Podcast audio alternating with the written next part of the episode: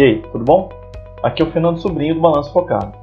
Eu tenho a crença que as pessoas desejam evoluir para uma versão melhor delas mesmas. E meu propósito é ajudá-las nessa missão. Posso entrar?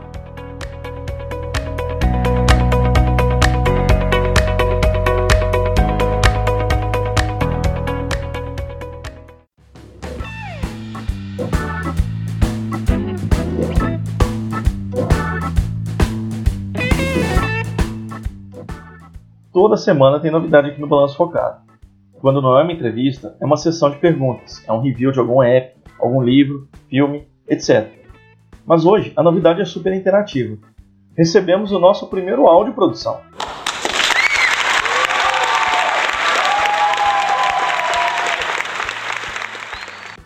O áudio veio do ouvinte Emerson e eu vou deixar rolar para você ouvir. Fala Fernando, tudo bem? Eu tô mandando essa mensagem aqui pra você dentro do ônibus, na correria. Mas pelo último episódio que eu ouvi do, do seu podcast, eu tenho o costume de todo dia pela manhã, é, no caminho do trabalho, escutar. E aí eu tenho alguns dias que menos, tem dia que mais.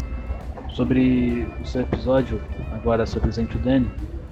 É, eu não, não sei se você fez algum tipo de alteração aí, se você fez alguma mudança, mas é, senti a vontade de comentar. Primeiro, é, excelente episódio.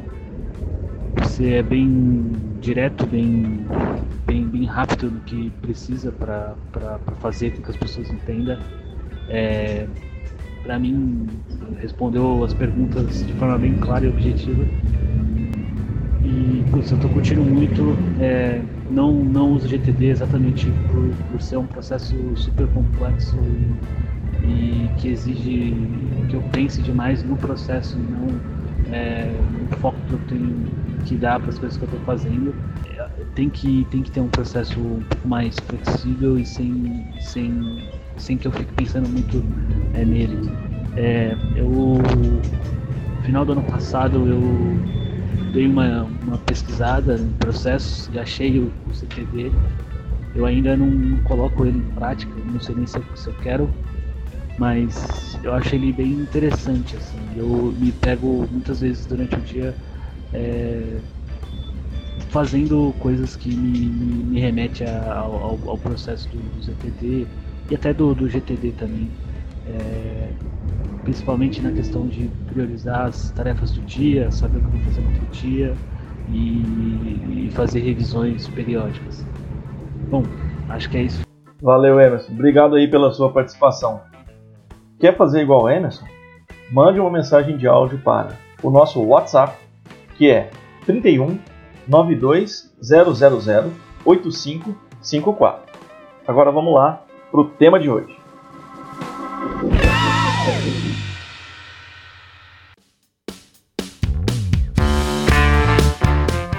Hoje eu vou apresentar duas técnicas para você fazer acontecer. Elas são bem rápidas e fáceis de implementar.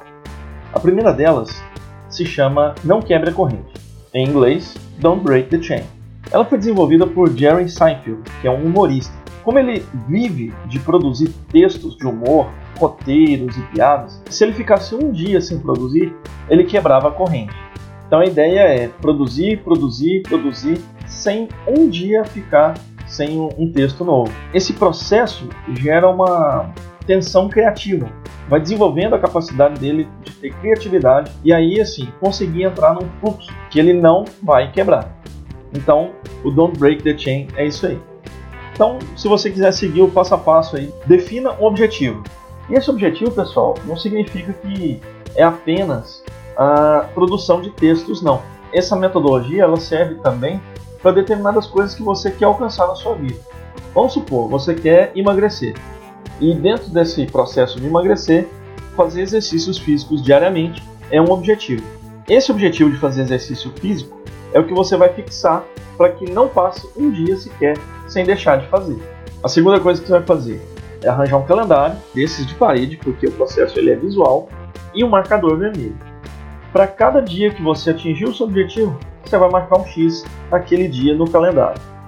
Não deixe um dia sem fazer o que você precisa fazer. Seja produzir o texto, seja fazer o exercício físico, seja fazer aquela prática de língua estrangeira, tudo o que você quiser desenvolver usando essa técnica de não quebre a corrente, beleza?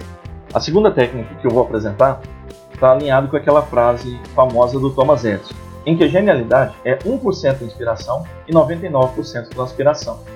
Essa frase ganha um novo sentido quando eu contar para você que é possível tornar o seu dia produtivo gastando apenas 1% do seu tempo em planejamento. Essa técnica foi desenvolvida por Alison Lewis, denominada 7 Minute Life, e te desafia a gastar apenas 1% do seu dia com planejamento. 7 minutos pela manhã e 7 minutos à noite. Com esses 14 minutos, você dá o norte do seu dia e ainda se força a ter um feedback sobre como foi ele. Como que funciona? Ainda pela manhã, você gasta 7 minutos olhando para o seu dia e definindo o que vai fazer nele. À noite, você gasta outros 7 minutos conferindo o que fez no dia e já pensa nas prioridades do dia seguinte. Difícil, né? Quais são as vantagens da técnica? Ela faz focar naquilo que realmente é importante.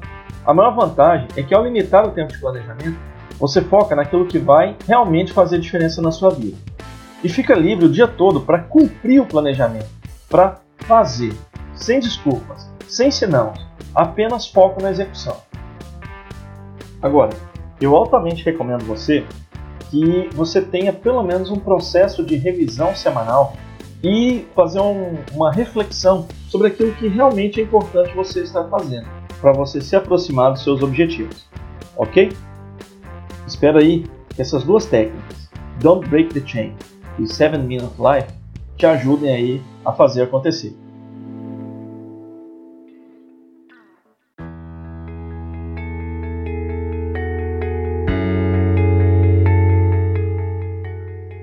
Vamos iniciar então a nossa sessão de perguntas. A primeira pergunta veio lá do Balneário Camboriú, da Mônica Lovera. Diz ela o seguinte, né? Quando comecei a usar o GTD no Evernote, eu tinha apenas dois cadernos, inbox e processados. Resolvi mudar após ler uns posts e criei um caderno para cada arquivo, um para projetos, outro para suporte, mas não sei se foi a melhor ideia. Não está fluindo. Talvez os dois cadernos e as etiquetas estivessem melhor. O que a Mônica está compartilhando com a gente, pessoal, é que ela tentou sofisticar um pouco a sistemática dela, né, a metodologia dela, e essa, essa sofisticação acabou trazendo um pouco de frustração. Então, assim, por que eu preciso dessa nova sofisticação? Por que, que eu preciso de acrescentar cadernos no Evernote para poder me organizar melhor? Se você sabe claramente o porquê, vai ficar mais fácil de você fazer a implementação desses novos cadernos. Tem que ter uma razão forte e essa razão forte vai te guiar para você conseguir fazer. Se você não consegue encontrar essa razão forte, fique tranquila, volte ao processo que você estava usando porque estava fluindo, você estava com a sensação de fluxo contínuo aí na sua metodologia com as suas tarefas, ok? Bom, a segunda pergunta é do Gladstone Stone, de Araucária. Tem um monte de perguntas, mas acaba que é um conjunto só, tá? A pergunta dele é assim, ó. Boa noite, pessoal. Estou com uma dúvida no esclarecer e organizar. Essas ações têm que ser feitas quase juntas?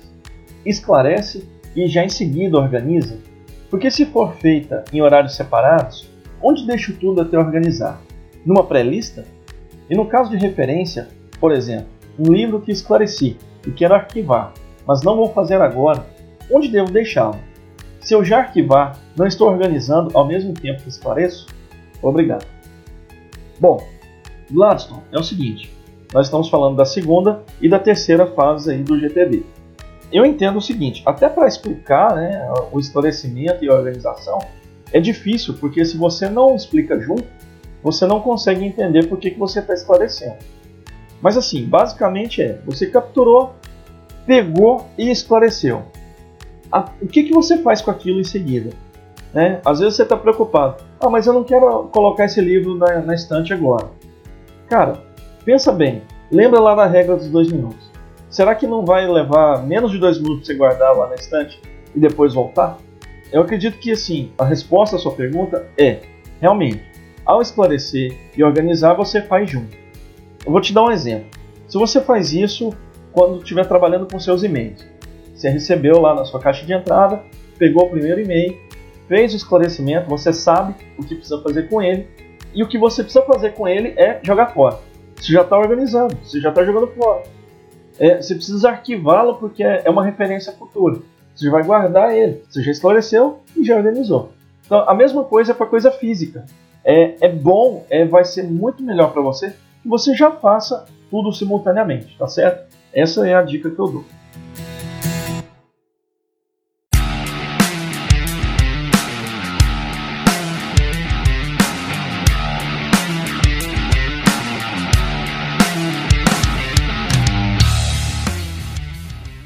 E no review de hoje eu vou falar sobre o Evernote, que é um aplicativo para gerenciamento né, de notas.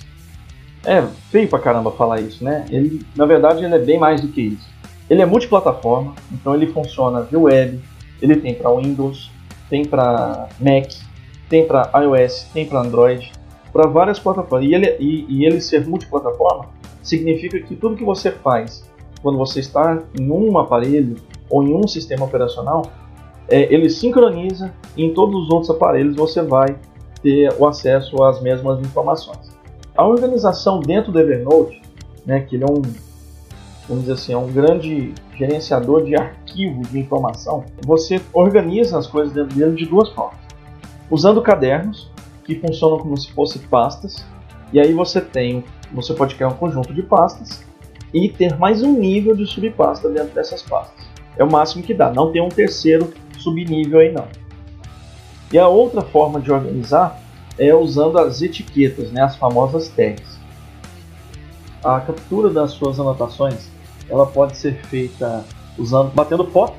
Você pode bater foto de alguma coisa e, e jogar para dentro do Evernote. Você pode anotar escrevendo o texto. Você pode usar áudio. Então são vários formatos. Tem alguns outros aplicativos né, que são associados ao Evernote, por exemplo, nos browsers tem aí o Clipper, o Web Clipper, né? Você está lá com um artigo na internet, você quer copiar aquele artigo para dentro do Evernote, você simplesmente instala aí um, um add-on no Mozilla, no Internet Explorer, no, no Chrome, para poder fazer essa capturar aquele, aquele, artigo e já jogar para dentro do, do seu Evernote. O Evernote possui quatro planos de uso, né? É, sendo que o primeiro, o Basic, ele é gratuito e ele limita um pouco aí a sua utilização, né? Você tem só 60 MB de Você tem a versão Plus, é, que é uma taxa de 40 reais por ano. Você aumenta de 60 MB para 1 GB.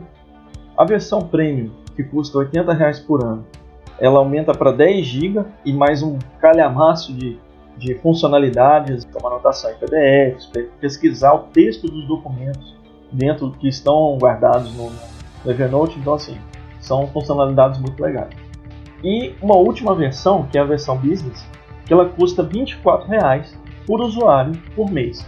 Então assim, o Evernote ele é bacana porque ele é praticamente tranquilo para ser usado sozinho, só para um usuário, mas ele existe, existe dentro dele ferramentas colaborativas, de maneira que você consegue, como equipe, é, compartilhar uma, uma determinada anotação, uma determinada de pastas, e essa equipe trabalha no, no que está sendo desenvolvido, no conteúdo que está nessas pastas. Então essas aí são, são as versões e os valores do Evernote. Eu faço uso, eu faço uso da versão Plus, para mim é suficiente, atende às minhas necessidades. E eu organizo, né, o próprio balanço focado, ele é desenvolvido e produzido dentro do Evernote.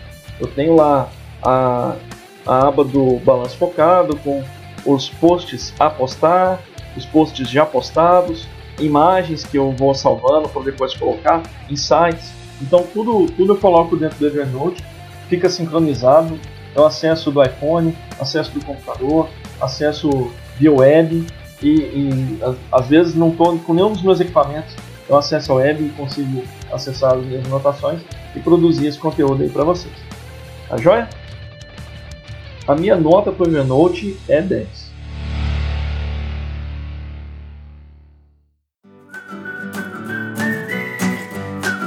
Bom, estiveram aqui conosco hoje o Emerson, o Jerry Seinfeld, o Alison Lewis, a Mônica Lovera, o Gladstone Stone, o Evernote e eu, que anoto tudo, Fernando Sobrinho. Tchau!